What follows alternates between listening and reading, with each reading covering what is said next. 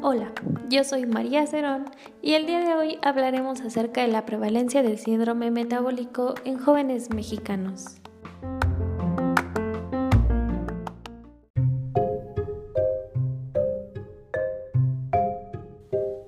La obesidad es considerada hoy en día una epidemia mundial y una de las consecuencias de esta alteración metabólica y otras alteraciones asociadas como la dislipidemia, la hipertensión y la hiperglucemia, entre otras, es su evolución a diabetes mellitus tipo 2 y enfermedades cardiovasculares, siendo estas las principales causas de muerte en México. El síndrome metabólico es una herramienta útil para evaluar el riesgo de que una población de jóvenes evolucione a enfermedades cardiovasculares y diabetes mellitus tipo 2. La prevalencia del síndrome metabólico entre jóvenes mexicanos de 17 a 24 años se ha estimado en 15.8, es decir, cerca de 2.6 millones de jóvenes tienen el síndrome metabólico, el cual es una agregación de varios factores que en conjunto se utiliza como factor de riesgo para desarrollar enfermedades cardiovasculares. Es útil utilizar los datos estadísticos en el análisis de sensibilidad para conocer el desempeño de cada componente y comprender el rendimiento es decir, cómo clasificar el síndrome metabólico. Es decir, así, la sensibilidad, especificidad, precisión, valor predictivo, negativo y exactitud. Elegir el mejor conjunto de parámetros para usar como prueba y predecir el síndrome metabólico dependerá de los objetivos específicos de una campaña de salud. La medición estadística del desempeño de cada parámetro como clasificador prueba para detectar síndrome metabólico deberá ayudar a tomar la decisión.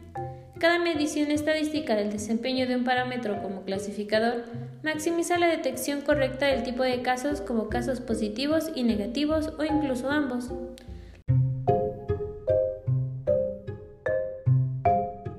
Un estudio realizado en estudiantes mexicanos de la Universidad Nacional Autónoma de México y de la Universidad Autónoma de la Ciudad de México estudió muestras de jóvenes de 17 a 24 años de forma anual, del año 2007 al 2014 con un total de participantes de 6.063, todos ellos percibidos como sanos.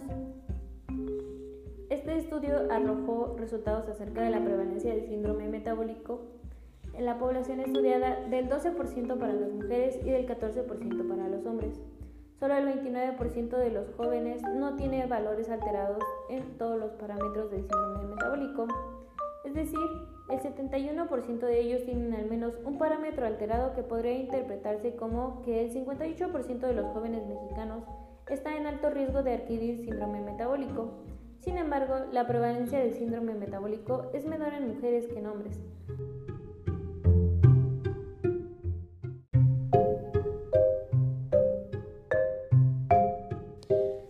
Manera de conclusión, se toma que en particular para los jóvenes estudiantes mexicanos, la prevalencia del síndrome metabólico fue el 13.4%, en los cuales el 71% indicó que al menos uno de los cinco parámetros considerados en la definición utilizada había cambiado. Ante la ausencia de cambios, se detectó el valor promedio de todos los componentes del síndrome metabólico en los jóvenes y se encontraron diferencias de género, lo que apoya la necesidad de distinguir el punto crítico por género. Esta diferencia en la correlación puede deberse a factores genéticos relacionales. Una posible explicación es que tales factores generacionales varían más entre los hombres que entre las mujeres. Si fuera necesario el hacer uso de un solo parámetro como único predictor del síndrome metabólico entre la población joven mexicana, según los datos estadísticos del análisis de sensibilidad, la prueba de triglicéridos sería el mejor candidato.